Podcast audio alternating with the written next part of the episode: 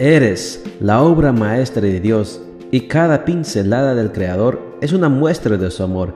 Presentamos la lectura devocional para damas, Pinceladas del Amor Divino, escrito por Erna Alvarado Poblete en la voz de Ruth Vargas desde Estados Unidos para todo el mundo de habla hispana. Muy buenos días querida amiga. El Señor te bendiga y te guarde. Hoy es jueves 10 de junio. El título de la matutina para hoy es Esto es el amor, perdonar.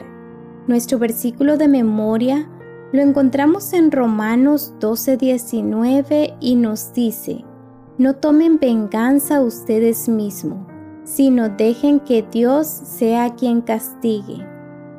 Todas al ser objeto de una ofensa, hemos sido aconsejadas por terceros a perdonar al ofensor.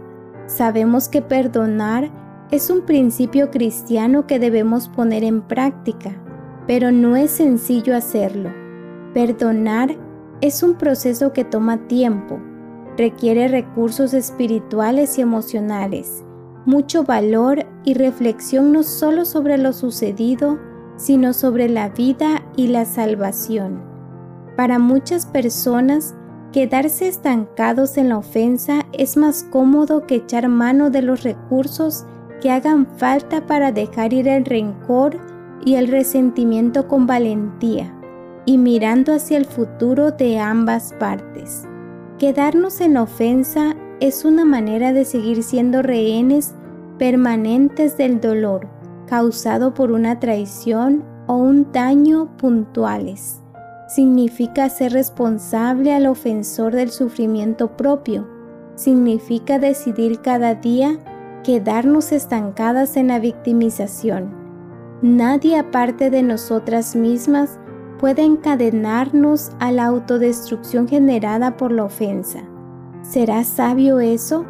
Siendo que la falta de perdón esclaviza, cierra el flujo de la felicidad y nos impide ser libres. ¿Tendrá sentido tomar decisión de no perdonar?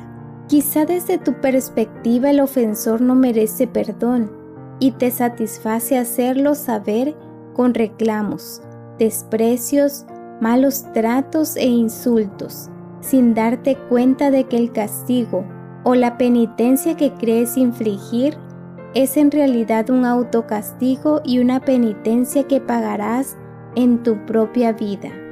El perdón es una donación de amor, del amor recibido de parte de Dios, quien siendo nosotros aún pecadores, no solo nos perdonó, sino que se entregó a sí mismo a una muerte ignominiosa en la cruz, castigo reservado para malhechores y criminales. Perdonar no es justificar la ofensa ni pasarla por alto. Tampoco significa abrir la puerta a ser ofendidas en el futuro por la misma persona. Se puede perdonar y a la vez poner límites saludables que protejan tu integridad y tu condición de hija de Dios. Cuando perdonamos, llega la paz y lo hace en tres dimensiones. Número uno, paz con Dios.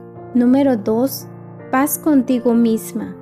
Y número tres, paz con el ofensor. Esperar hasta que te ofrezcan una disculpa es tiempo perdido, pues quizá nunca llegue y mientras esperas, tu crecimiento personal se estanca. ¿Por qué impedirte a ti misma voluntariamente disfrutar del gozo de vivir sin rencor? Sea nuestra oración, perdónanos el mal que hemos hecho, así como nosotros hemos perdonado a los que nos han hecho mal. Mateo 6:12